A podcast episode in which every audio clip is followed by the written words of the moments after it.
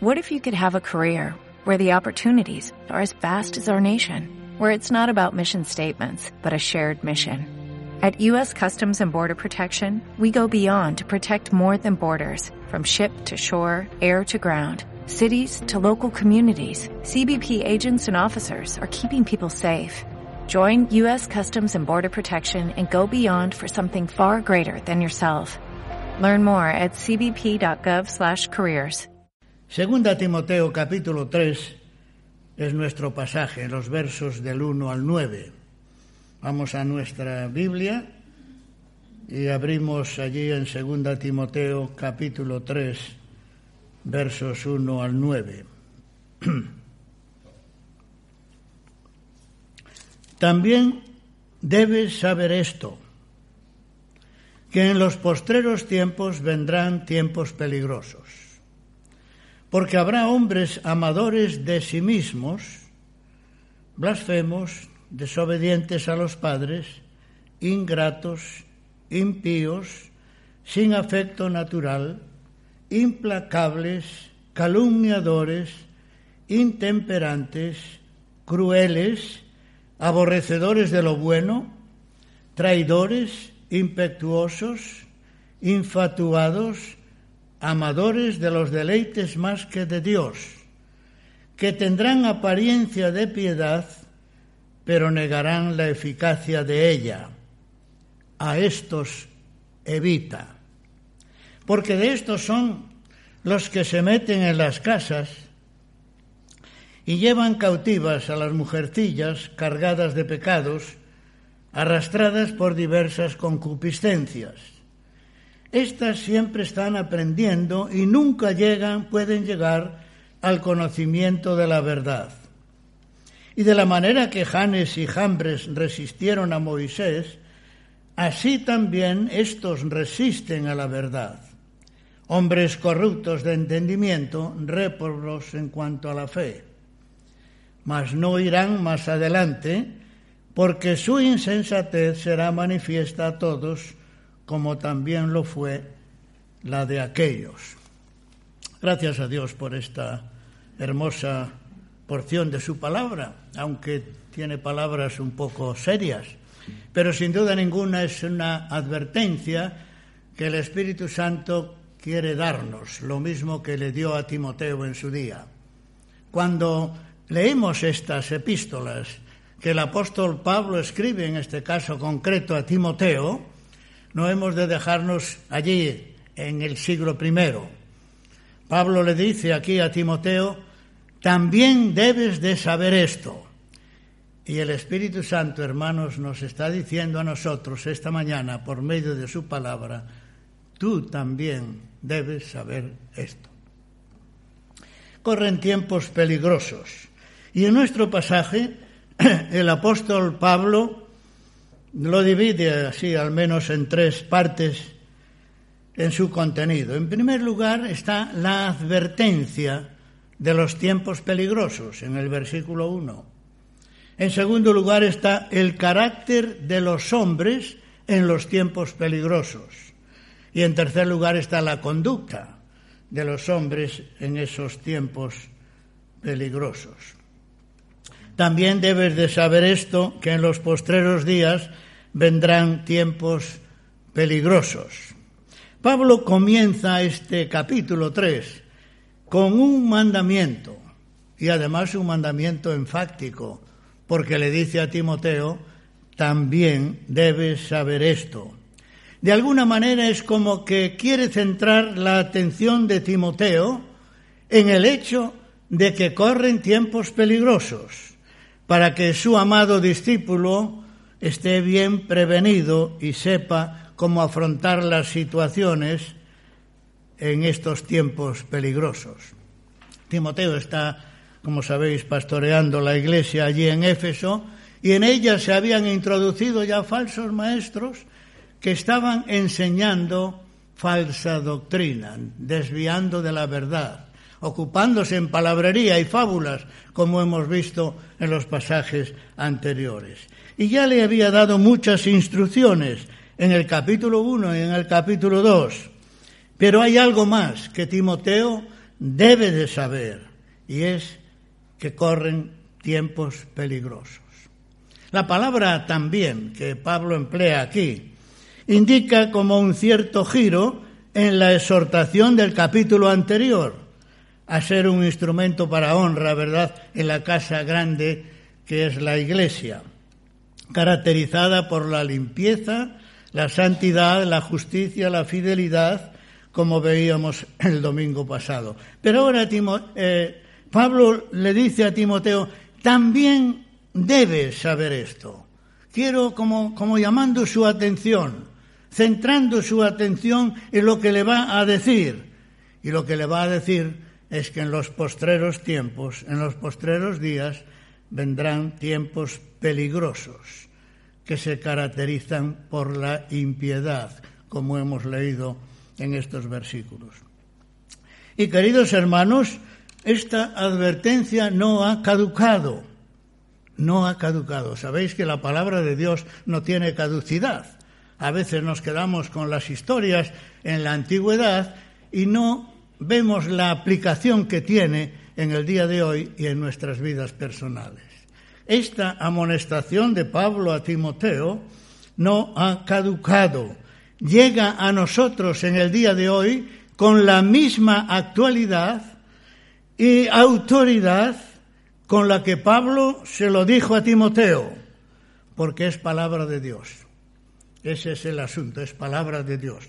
También debes saber esto, que en los postreros días vendrán tiempos peligrosos. Ahora, ¿a qué se refiere Pablo cuando dice los postreros días? Es, importante entender bien esto, porque pudiera dar la impresión de que Pablo se refiere a los días que precederán de forma inmediata a la venida de Cristo. Casi siempre nuestra mente va ahí. Y en cierto modo, esos días serán los últimos, sin duda ninguna. Pero la realidad que Pablo le quiere enseñar a Timoteo y quiere que entienda es que ya estamos en los últimos días. Ya estamos, hermanos, en los últimos días. Porque la Escritura nos enseña que el tiempo del fin ya ha comenzado. El tiempo del fin ya ha comenzado. Vamos un momento a Primera de Juan, capítulo 2, por favor. Primera de Juan, capítulo 2, verso 18. Primera de Juan, verso, capítulo 2, verso 18. Hijitos, ya es el último tiempo. Hijitos, ya es el último tiempo. Y según vosotros oísteis que el anticristo viene, así ahora han surgido muchos anticristos. Por esto conocemos que es el último tiempo. Ya estamos en el último tiempo. Dos veces lo dice Juan en este texto, que ya es el último tiempo. Y desde que escribió Juan, ya pasaron dos mil años. Por tanto, llevamos dos mil años en los últimos tiempos, en el tiempo del fin, desde que Juan escribió esta palabra. Vamos a Hebreos también, hermanos. Por favor, Hebreos capítulo 1. Y vamos a leer los dos primeros versículos. Hebreos capítulo 1, versos 1 y 2.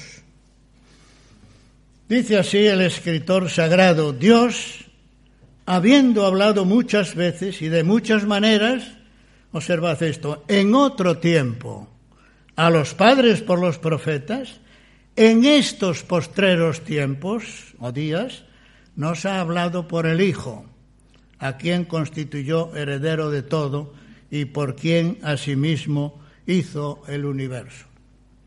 El escritor de Hebreos dice claramente que Dios habló en otro tiempo y en otro tiempo habló por medio de los profetas. No eran los postreros tiempos aquellos, era otro tiempo. Y en ese otro tiempo Dios habló por medio de los profetas. En los postreros días, dice el escritor de Hebreos, habló por el Hijo. Por tanto, este periodo del fin, este periodo de los últimos días, queridos hermanos, comenzó con la venida de Cristo. Ahí comienzan los postreros tiempos. Los postreros días es una frase que determina el periodo mesiánico que se inició con la aparición de Cristo sobre la tierra y que tendrá su culminación con el arrebatamiento de la iglesia cuando Cristo venga en las nubes a recogerla. Tenemos otro ejemplo más para que quede esto claro, Hechos capítulo 2. Vamos a Hechos capítulo 2 y vamos a leer los versos 16 y 17. Hechos capítulo 2 versos 16 y 16 y 17. Estamos en Pentecostés, en el primer discurso del apóstol Pedro y él dice: "Mas esto os lo he dicho, esto es lo dicho por el profeta Joel." Y en los postreros días, dice Dios, derramaré de mi espíritu sobre toda carne, y vuestros hijos y vuestras hijas profetizarán. Vuestros jóvenes verán visiones y vuestros ancianos soñarán. Joel profetizó muchos años antes que el Espíritu sería derramado en los postreros días. ¿Y cuándo fue derramado el Espíritu Santo? sobre toda carne en Pentecostés. Por tanto, el día de Pentecostés ya estaba en los postreros días que Joel profetizó. Es importante, queridos hermanos, que tengamos en cuenta esto, porque a veces pensamos que este mundo es eterno, ¿no? Y que el Señor no va a venir nunca. Los apóstoles ya estaban en los últimos días. La iglesia primitiva ya estaba en los últimos días. El apóstol Pablo cuando le escribe a Timoteo ya estaba en los últimos días. Y nosotros, queridos hermanos, dos mil años después, estamos en los últimos días. Y así será hasta que la iglesia sea arrebatada para estar con Cristo. Ahora, Pablo va a explicar ahora el carácter de los últimos días. ¿Qué pasa en estos últimos días? También debes de saber esto, que en los postreros días vendrán tiempos peligrosos.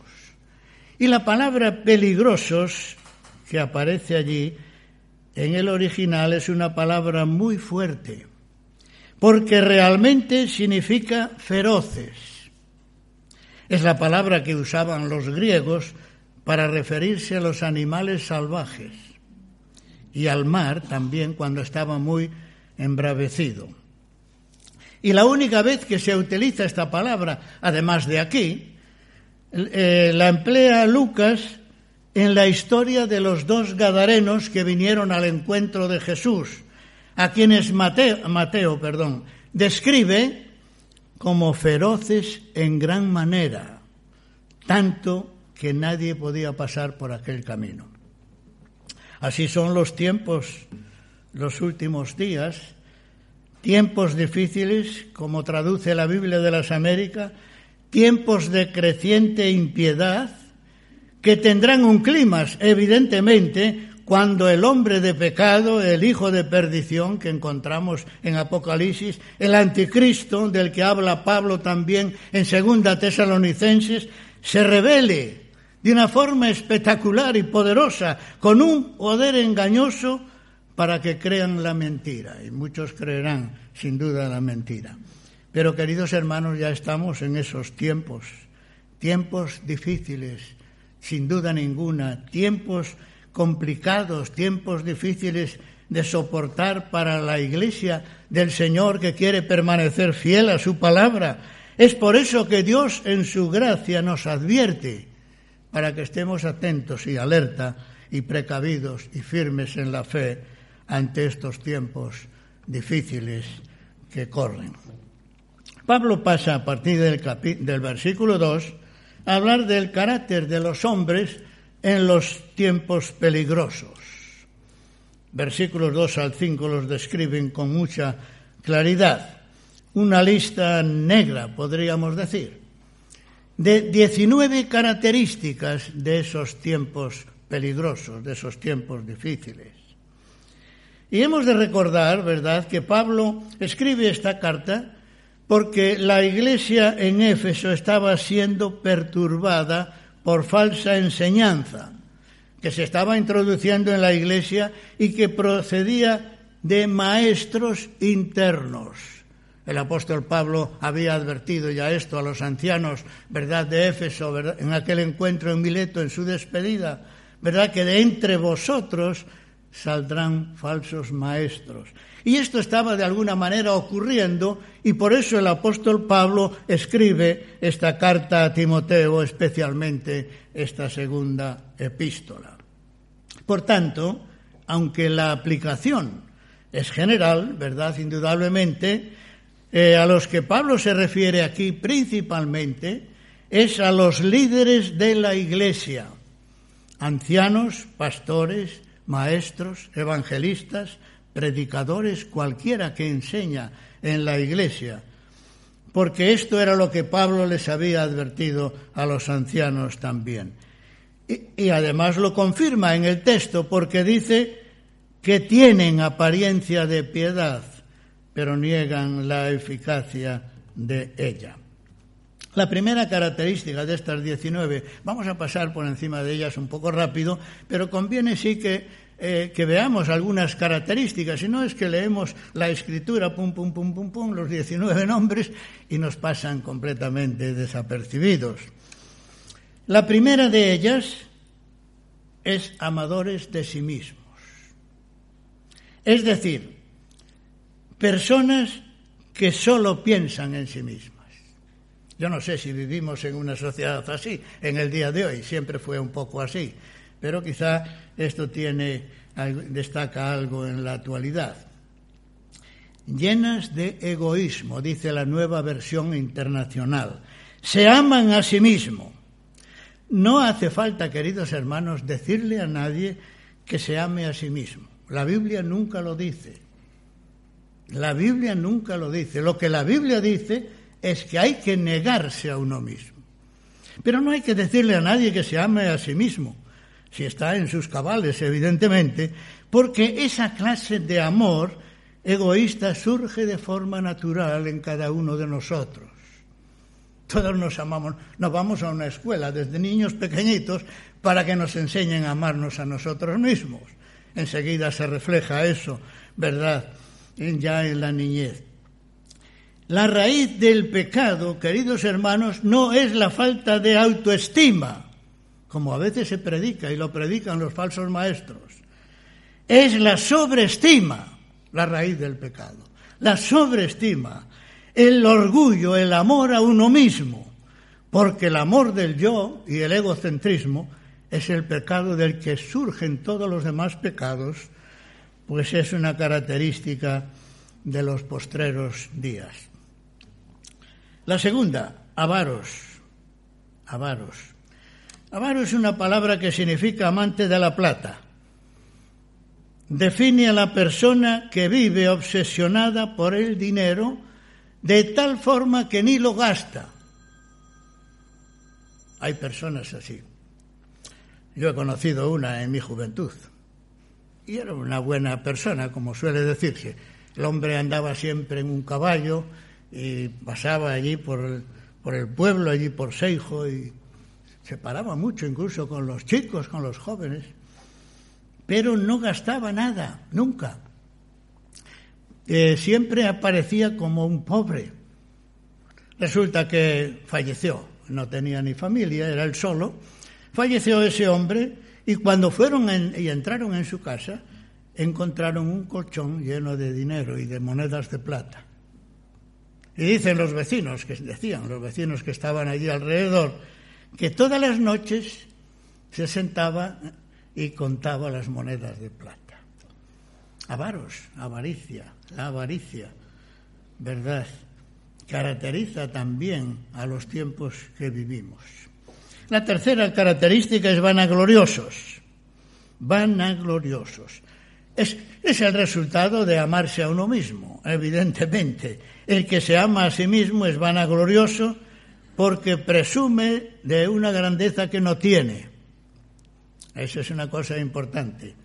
Personas hinchadas acerca de sí mismos. Son como aquel fariseo, recordáis, que subió al templo a orar y daba gracias a Dios porque no era como los demás hombres. Él era diferente, evidentemente. Es fácil caer en este pecado, ¿verdad? Incluso dándole un matiz aparentemente espiritual. Soberbios es la siguiente. Arrogantes traduce la nueva versión internacional. Personas altivas que miran por encima del hombro a los demás. Los soberbios están muy bien ilustrados por el Señor Jesucristo con los líderes religiosos de su tiempo, a quienes él mismo se refirió como unos que confiaban en sí mismos como justos y menospreciaban a los otros. Lucas capítulo 18. Y esta es la característica de la soberbia, una actitud de valorarse a uno mismo por encima de los demás. Blasfemos.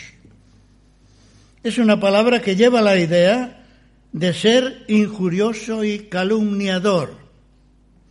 Es la misma palabra, hermanos, qué curioso, que mencionó Jesús cuando habló de lo que contamina al hombre que sale de su corazón. Y en aquella larga lista también del Señor, Él menciona la maledicencia. La maledicencia es blasfemia, es la misma palabra que aquí se traduce por blasfemia. Y esta palabra es la que empleó Pablo refiriéndose a sí mismo antes de conocer a Cristo. Él dice, habiendo yo sido blasfemo, perseguidor, injuriador, antes de tener su encuentro con el Señor. La siguiente característica es desobedientes a los padres, es decir, rebeldes a sus progenitores. yo creo que en esto hemos ido también de mal en peor, porque en el mundo antiguo colocaba muy alto el deber a los padres, y creo que esto es algo que se está perdiendo. Las leyes griegas, por ejemplo, muy antiguas, condenaban irremisiblemente a una persona que golpeara a su padre. Las leyes. En la ley de Dios, el honrar a padre y madre es uno de los primeros mandamientos. Yo creo que no hace falta mucho comentario, ¿verdad? Eh, los últimos tiempos se caracterizan claramente porque los hijos se rebelan contra aquellos que le dieron la vida. Mientras Dios dice, honra a tu padre y a tu madre para que te vaya bien sobre la tierra. Deuteronomio capítulo 5. La desobediencia y la afrenta a los padres es cada vez mayor. Y esto, queridos hermanos, tiene unas consecuencias, no solo con los padres, tiene unas consecuencias en la propia sociedad, porque el que no honra a su padre y a su madre muy pronto estará menospreciando la autoridad dada por Dios en las distintas áreas de su vida, en la educación, en lo social, en lo familiar y lo laboral. Estará siempre, ¿verdad?, de alguna manera eh, desobedeciendo la autoridad puesta por Dios. La séptima es ingratos. Ingratos es una característica que se explica por sí solo, es ser desagradecidos. Hay un refrán que dice que es de bien nacido ser agradecido.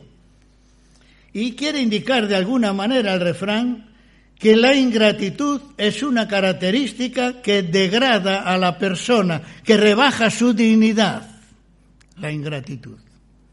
Tristemente es una característica de los últimos tiempos y es un pecado, queridos hermanos, al que Dios da mucha importancia. La ingratitud aparece repetidamente en la palabra de Dios y hemos de prestar atención a eso. Ha de ser un testimonio fiel de los creyentes frente a un mundo que es ingrato. Es un pecado al que Dios da mucha importancia, al extremo que su ira se revela contra los ingratos. Romanos capítulo 1. La ira de Dios se revela desde el cielo contra toda impiedad, pues habiendo conocido a Dios no le glorificaron como a Dios, ni le dieron gracias. Es uno de los pecados sin duda ninguno que Dios castiga y que ofende a Dios en su santidad. Impíos. Impíos significa sin temor de Dios, sin respeto a Dios ni a su palabra. Ojito con esto también, ¿verdad? A veces hay personas que dicen que respetan a Dios muchísimo y no respetan su palabra. No, no, no es posible esto. Dios y su palabra son lo mismo. Dios ha hablado por su palabra. Eh, la palabra escrita, la escritura, ha sido exhalada por Dios, pronunciada por Dios. La boca de Dios la habló, la dijo. Así que rechazar, despreciar la impiedad con la palabra de Dios es impiedad también con Dios mismo. Sin afecto natural es la novena de, estas, de esta lista negra. Significa sin entrañas, literalmente la palabra. Como alguien dijo, son personas que no tienen corazón, ni para sus padres, ni para sus hijos, ni para sus amigos. Y hoy, hermanos, se está notando muchísimo.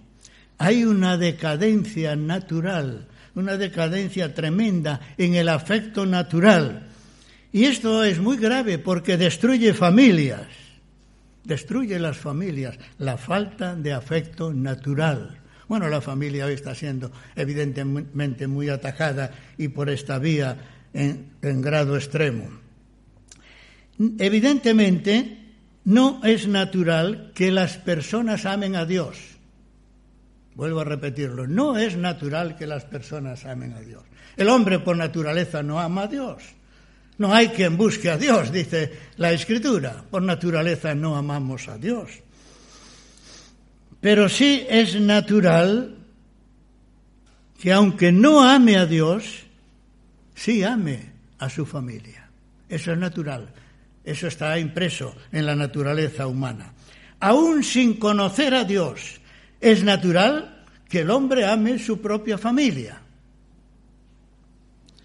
a sus padres, a sus hermanos, a su esposa, a sus hijos, etcétera. Todos aquellos que pertenecen a su familia. Esto es natural, totalmente natural. Nacemos con esta capacidad de amar a nuestra familia. Sin embargo, en los postreros tiempos corren tiempos peligrosos porque habrá hombres sin afecto natural que no amarán a sus familias. Y esto, queridos hermanos, aparece todos los días en el periódico y todos los días en el telediario. Cada día ocupan más espacio estas noticias. Padres que abandonan a sus hijos, hijos que maltratan a sus padres, esposos que torturan e incluso asesinan a sus esposas. Cada telediario nos presenta alguna de estas escenas. El escenario es terrible, sin afecto natural. No hay afecto natural. Yo creo, pienso a veces que aún los animales nos dan ejemplo en estas cosas, del afecto que ellos tienen entre sí. Que el Señor nos ayude, hermanos, a dar un buen testimonio en este sentido. La décima característica es implacables implacables tiene que ver con ser despiadado. Es una persona que nunca cede, nunca tiene piedad de nada, nunca está dispuesta a perdonar. Tenemos un ejemplo muy claro en el Señor Jesucristo en una ocasión, ¿verdad? Allí en Mateo capítulo 18, 28, el evangelista nos habla de un siervo que debía diez mil talentos, que era una deuda inmensa. No la podría pagar nunca, esa es la realidad. Aunque viviera mil años, no podría pagar aquella deuda. Pidió misericordia a su Señor. Y el Señor le perdonó la deuda. Pero saliendo de allí, dice el Evangelio, se encontró con otro que le debía solamente cien denarios. Cien días de trabajo, con cien días de trabajo había resuelto su deuda, una cantidad pequeña, y le pidió que la perdonara, pero era un hombre implacable, y de una forma implacable lo agarró por el cuello, queriendo ahogarlo y diciendo, págame lo que me debes. Su siervo se postró a sus pies rogándole que tuviera misericordia y paciencia, que se lo pagaría. Pero aquel hombre era tan implacable que no le hizo caso. No quiso, dice el texto, sino que fue y le echó en la cárcel. Otra característica es calumniadores, calumniadores. Esta es una palabra, es una traducción de la palabra diabolos, que significa acusador. Y se usa en la escritura, en el Nuevo Testamento solo, nada menos que 34 veces como título de Satanás. Por eso la Biblia dice que el diablo es el acusador de los hermanos y el padre de mentira, porque acusa con mentiras. Este es un, este es un problema siempre, ¿verdad?, con las cosas de Dios y con el cristianismo. Lo hemos estado viendo al recorrer el libro de los Hechos. Cada vez que los cristianos eran acusados era con mentiras. Y los condenaban con mentiras. Y el apóstol Pablo fueron detrás de él un montón de años acusándolo y acusándolo con mentiras y lo condenaron con mentiras. El padre de mentira es una característica de estos tiempos peligrosos. Intemperantes. Intemperantes tiene que ver con ser libertino, con no tener control propio, falta de templanza, todo lo contrario de lo que es el fruto del Espíritu Santo, que es templanza, según Gálatas capítulo 5. El intemperante tiene falta de dominio propio. Crueles es otra definición. Es una palabra que se aplica, se aplicaba a las fieras salvajes para expresar su fiereza. La crueldad es la capacidad de hacer sufrir a otro sin preocuparse. Y hoy pasa esto, queridos hermanos. Eso pasa también en muchos telediarios. Alguien que atropella a otra persona y la deja tirada y coge el coche y corre. Aún esta semana pasada, crueles.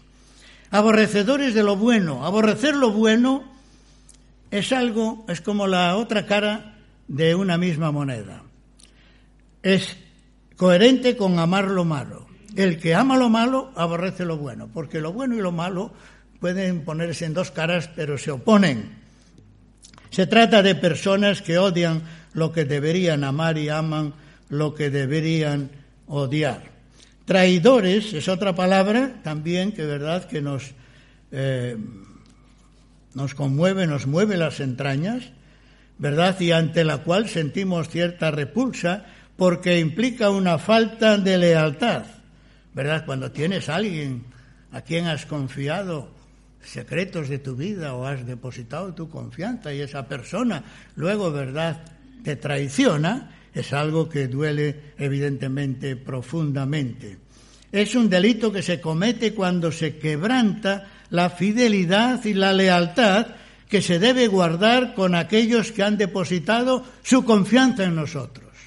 Eso debe de ser guardado sin... Y esta es una característica, queridos hermanos, de los últimos tiempos.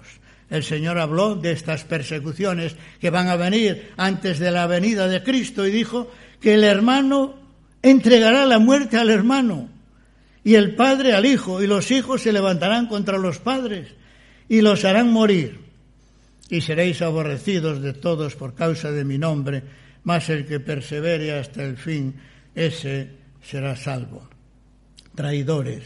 Impetuosos es otra palabra también ¿verdad? Que tiene que ver con ser precipitado, precipitado. Nuestra naturaleza es, en unos más, en otros menos, pero de alguna manera nuestra naturaleza es precipitada muchas veces y esto nos lleva a actuar y luego reflexionar, cuando tendría que ser exactamente al revés.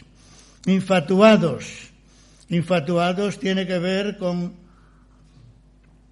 presuntuosos, con envanecidos. La palabra viene de una raíz que lleva la idea de estar envuelto en humo. El infatuado está envuelto en humo, envuelta en el humo de su vanidad, y esto le ciega la vista y no puede percibir la realidad. Amadores de los deleites más que de Dios. Pablo está a punto de finalizar la lista y lo hace paralelamente como lo empezó, porque comenzó con aquellos que eran amadores de sí mismos y ahora concluye con aquellos que son amadores de los deleites en vez de amadores de Dios. Son dos caras de la misma moneda. Los que se aman a sí mismos más que a Dios, también lógicamente aman los placeres más que a Dios. Esta frase es preciso entenderla bien, porque no se trata de que aman los deleites mucho y a Dios menos. El más que a Dios quiere decir en lugar de Dios, en lugar de Dios. Es decir, aman los deleites, no aman a Dios. Aman los deleites en el lugar de Dios porque su Dios es el Dios del placer.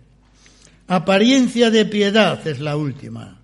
Tendrán apariencia de piedad, pero negarán la eficacia de ella. A estos evita.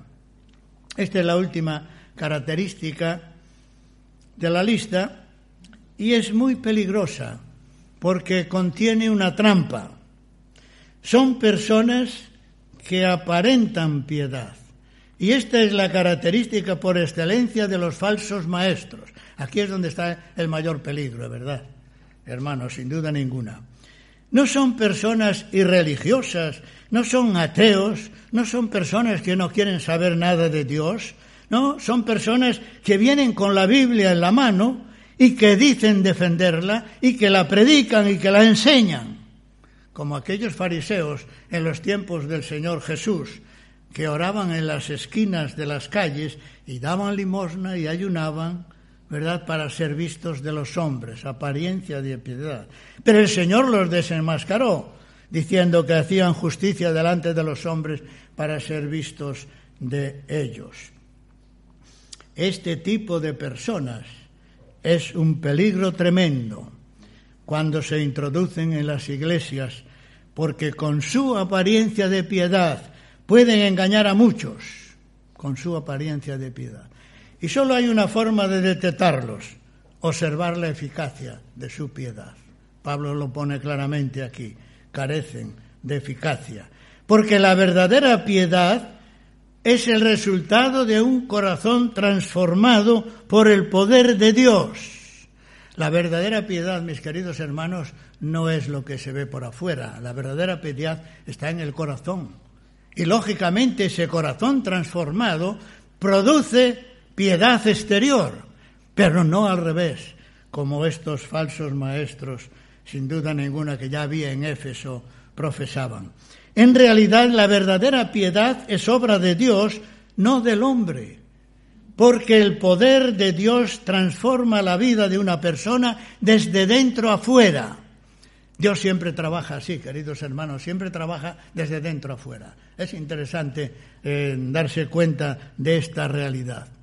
Me llama la atención, a mí me llama la atención, por ejemplo, que cuando diseñó el templo, ya en el Antiguo Testamento, Dios le fue diciendo a Moisés cómo tenía que edificarlo y las primeras piezas que le dijo eran las interiores.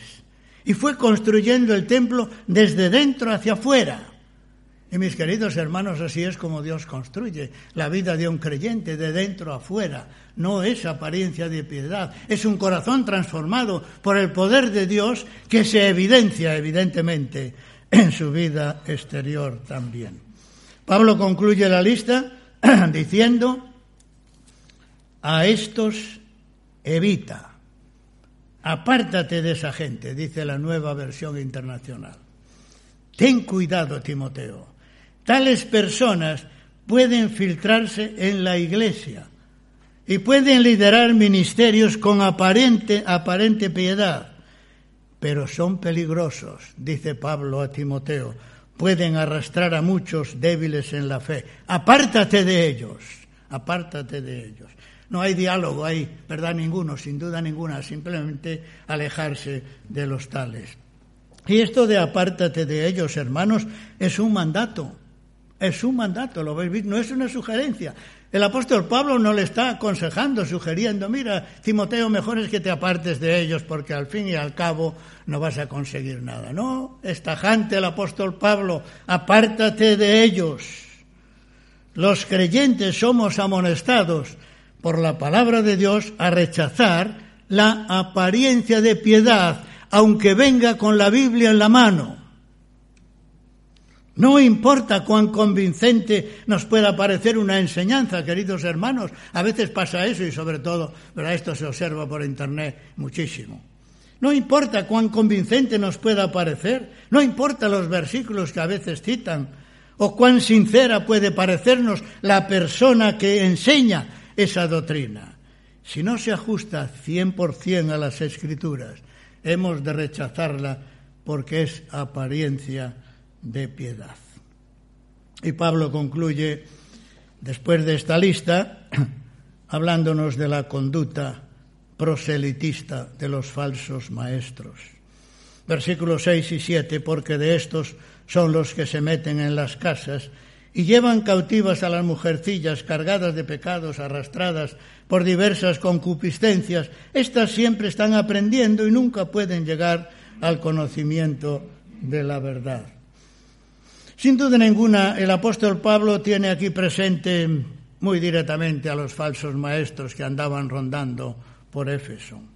La conducta moral de esos hombres, de esos falsos maestros que aparentan piedad, es proselitista, eh, que se introducen en las casas con falsa enseñanza. La mayoría de las sectas han comenzado en las casas. Buscar la historia y lo veréis de la secta. Y han partido de la Biblia, evidentemente, sin duda ninguna.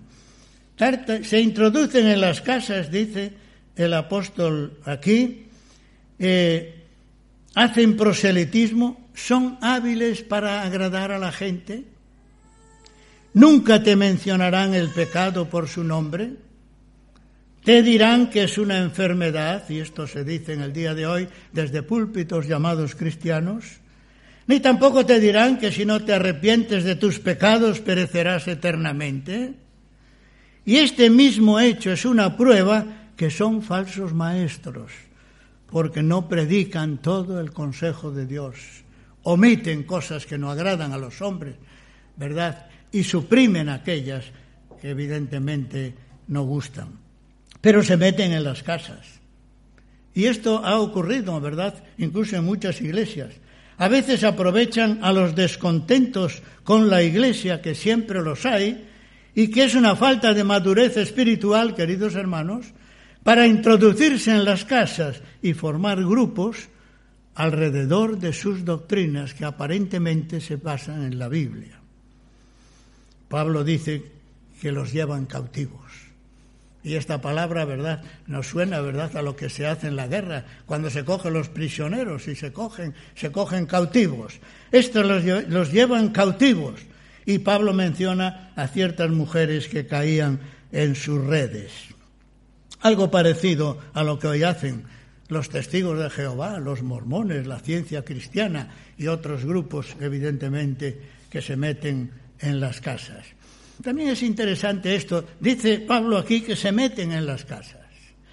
No dice que entran en las casas, se meten en las casas.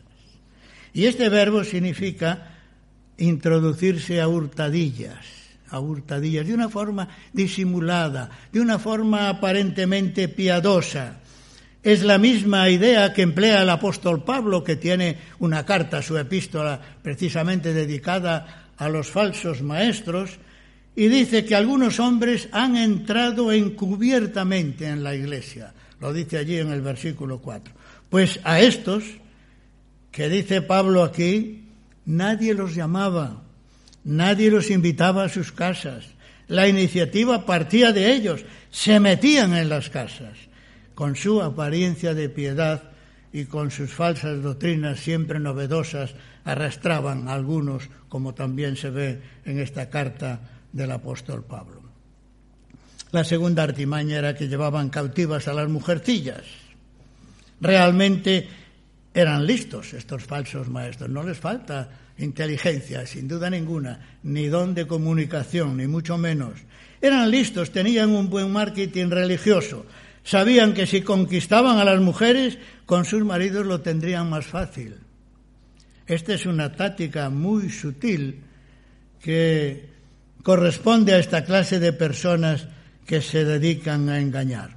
Evidentemente, Pablo está refiriéndose aquí a un, a un determinado tipo de mujeres. No todas las mujeres son iguales. El apóstol Pablo tenía un elevado concepto de muchas nobles mujeres que él menciona en sus epístolas. Si leéis sus epístolas veréis que él menciona y elogia a muchas mujeres. Febe, por ejemplo, Priscila, Ninfas, María, Lidia, muchas otras que ejercían determinados ministerios en la iglesia. Pero aquí menciona un tipo de mujeres y las llama mujercillas. Y esto tiene un significado especial porque esta palabra aparece en la literatura griega también muy antigua, cinco siglos antes de Cristo, para referirse a mujeres de carácter débil. Por eso Pablo emplea la palabra, una palabra que era normal cuando evidentemente él la escribe. Ya lo empleaba los escritores para referirse a mujeres de carácter débil en dos sentidos, débiles moralmente, por eso Pablo dice aquí cargadas de pecados, y débiles de carácter que se dejan llevar de toda clase de pasiones. Son un blanco fácil para los falsos maestros. Una característica es que siempre están aprendiendo. Pablo dice de estas mujeres que siempre están aprendiendo. Y esto no quiere decir que están interesadas en la verdad, porque si no, no recibirían en sus casas a los falsos maestros. No están interesadas en la verdad, sino que como los atenienses, que en ninguna cosa se interesaban sino en decir o en oír algo nuevo, este interés por lo novedoso ha llevado a muchos a apartarse de la verdad y volverse a las fábulas. Capítulo 4 y verso 4. En este sentido, buscaban lo novedoso. Y es un peligro, queridos hermanos, estar buscando siempre lo novedoso, porque es fácil correr tras cual, cualquier viento de doctrina. A estas mujeres les atraía cualquier novedad religiosa, pero no estaban satisfechas siempre están aprendiendo, pero nunca pueden llegar al conocimiento de la verdad. No dice que no llegan al conocimiento de la verdad, dice que no pueden llegar al conocimiento de la verdad. Están siempre buscando cosas nuevas, sensaciones nuevas, doctrinas nuevas, pero realmente no buscan la verdad, porque la verdad es incompatible con sus vidas que Pablo dice cargadas de pecados. Por último, Pablo menciona aquí que los falsos maestros resisten a la verdad. Versículo 8. De la manera que Janes y Jambres resistieron a Moisés, así también estos resisten a la verdad, hombres cargados, corruptos de entendimiento réprobos en cuanto a la fe. Estos falsos maestros hablan de la verdad para oponerse a la verdad. Esto es, aquí está el secreto, el secreto, el peligro. Hablan de la verdad para oponerse a la verdad. ¿Cómo es posible esto? Los que se oponen a la verdad muchas veces te hablan de la verdad, te citan la Biblia, y hasta te dicen que la Biblia es la palabra de Dios. Pero luego si escarbas un poco, observas lo que dice Pablo aquí, que son réprobos en cuanto a la fe. Están descalificados en la fe porque no tienen verdadera fe, la fe que salva. Y Pablo menciona aquí a Janes y Jambres como prototipos, ¿verdad?, de hombres que resisten a la verdad. No sabemos bien quiénes eran Janes y Jambres, porque no se mencionan sus nombres ni en Éxodo ni en ninguna otra parte de la Biblia. Pero la tradición judía los sitúa correspondiendo a los dos magos principales eh, de la corte de Faraón que se opusieron a Moisés, recordáis, cuando estos iban a sacar a los israelitas de la esclavitud de Egipto. Dice también que cuando Janes y Jambres vieron que no podían impedir al final la salida de los israelitas, se unieron a ellos, a la multitud, y emprendieron viaje con ellos. y se hicieron prosélitos, fingiendo la conversión, ¿verdad?, a la religión judía. Más tarde dice esa misma tradición, y es una tradición, no es la Biblia. Esa tradición más tarde dice que fueron los que indujeron al pueblo en el desierto a hacer un becerro de oro para adorarlo. Todos estos detalles no los dice la Biblia, pero sí encajan, en cierto modo, con lo que el apóstol Pablo dice aquí, que Janes y Jambres resistieron a Moisés. Pablo los pone como ejemplo de los falsos maestros que resisten a la verdad y los describe además como altamente peligrosos porque pretenden ser genuinamente convertidos. Su insensatez será manifiesta, no irán adelante. Su insensatez será manifiesta a todos, como también lo fue la de aquellos.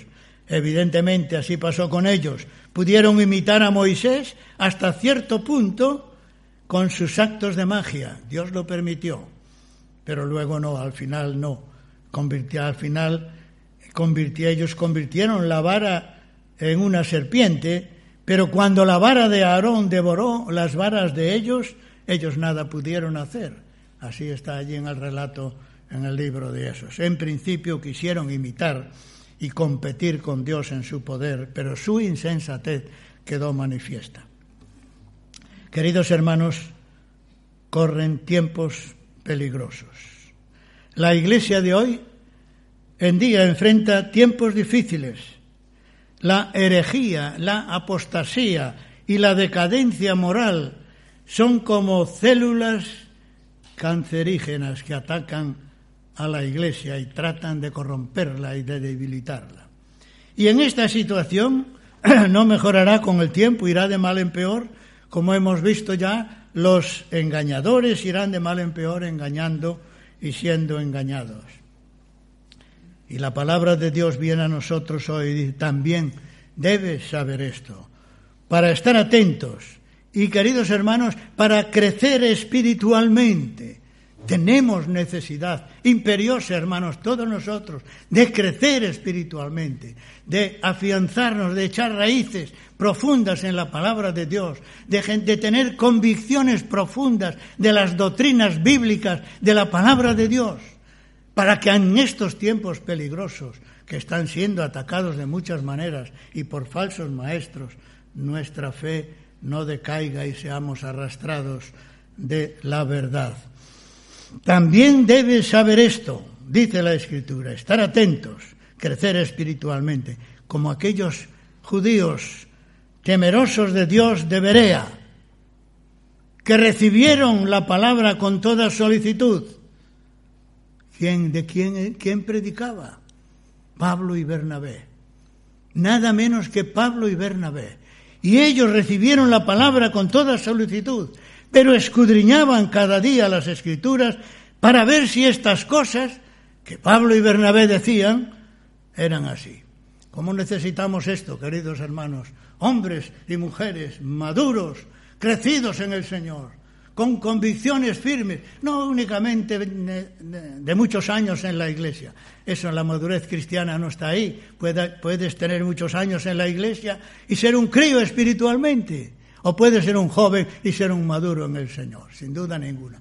Necesitamos, queridos hermanos, fortalecernos con la palabra de Dios, atesorarla, deleitarnos en ella, gozarnos en su meditación, en escudriñarla, en escucharla, en leerla, todas estas cosas para que podamos eh, desarrollar una vida cristiana fuerte ante los ataques de los tiempos difíciles que nos toca correr. Al final, la verdad triunfará, hermanos. Al final, la verdad triunfará cuando Cristo venga y los falsos maestros y la falsa doctrina serán derrotadas totalmente, porque los sistemas del error no pueden salvar a nadie de sus pecados. Porque lo único que puede liberar al hombre de sus pecados, de la esclavitud del pecado y de toda esta lista que hemos, que hemos, en la que hemos meditado, es la verdad de la palabra de Dios. Como Cristo mismo lo dijo, si vosotros permaneciereis en mi palabra, seréis verdaderamente mis discípulos y conoceréis la verdad, y la verdad os hará libres. De cierto, de cierto os digo que todo aquel que hace pecado, esclavo es del pecado. Así que si el, si Hijo os libertare, seréis verdaderamente libres. Y si alguno nos escucha esta mañana y todavía no ha sido libertado de la esclavitud del pecado, mi querido amigo, esta es la verdad. No mi verdad, no la verdad de la religión, no la verdad de los evangélicos, la verdad de Dios, claramente expuesta en su palabra santa, a la que tenemos que ir para ser conducidos a la salvación. La verdad de que Dios envió a su Hijo al mundo para liberar al hombre de la esclavitud del pecado. La verdad de que Cristo Jesús vino al mundo y anduvo en la tierra y vivió una vida santa y pura con el propósito de entregar su vida en la cruz del Calvario para morir en lugar del pecador. Y así con su muerte en la cruz liberar de la esclavitud del pecado a todo aquel que verdaderamente arrepentido pone su fe en Cristo como su único y suficiente Salvador. Esta es la verdad del Evangelio, mi querido amigo. Esta es la verdad que salva. Esta es la verdad que libra a los hombres de la esclavitud del pecado y de todos estos peligros de los que hemos estado meditando en esta mañana. Y es mi oración al Señor que Dios obre en nuestros corazones, en los corazones de sus hijos, para crecer espiritualmente, hermanos, para anhelar la palabra de Dios y en el corazón de aquellos que todavía no tienen a Cristo, para que hoy acudan a sus pies en arrepentimiento y fe. Oramos al Señor. Nuestro Dios y Padre, estamos tan agradecidos a tu palabra, Señor. ¿Qué sería de nosotros si no te hubieras revelado? Pero te damos gracias porque lo has hecho. Te has revelado, has revelado tu glorioso carácter, tu persona. Y por tu palabra, Señor, nos has revelado también nuestra naturaleza pecaminosa. Y por tu palabra nos has revelado a Cristo el Salvador. ¿Qué más te podemos pedir, Señor? Te rogamos que obres por tu Espíritu en nuestros corazones conforme a nuestra necesidad. En el nombre de Cristo Jesús. Amén.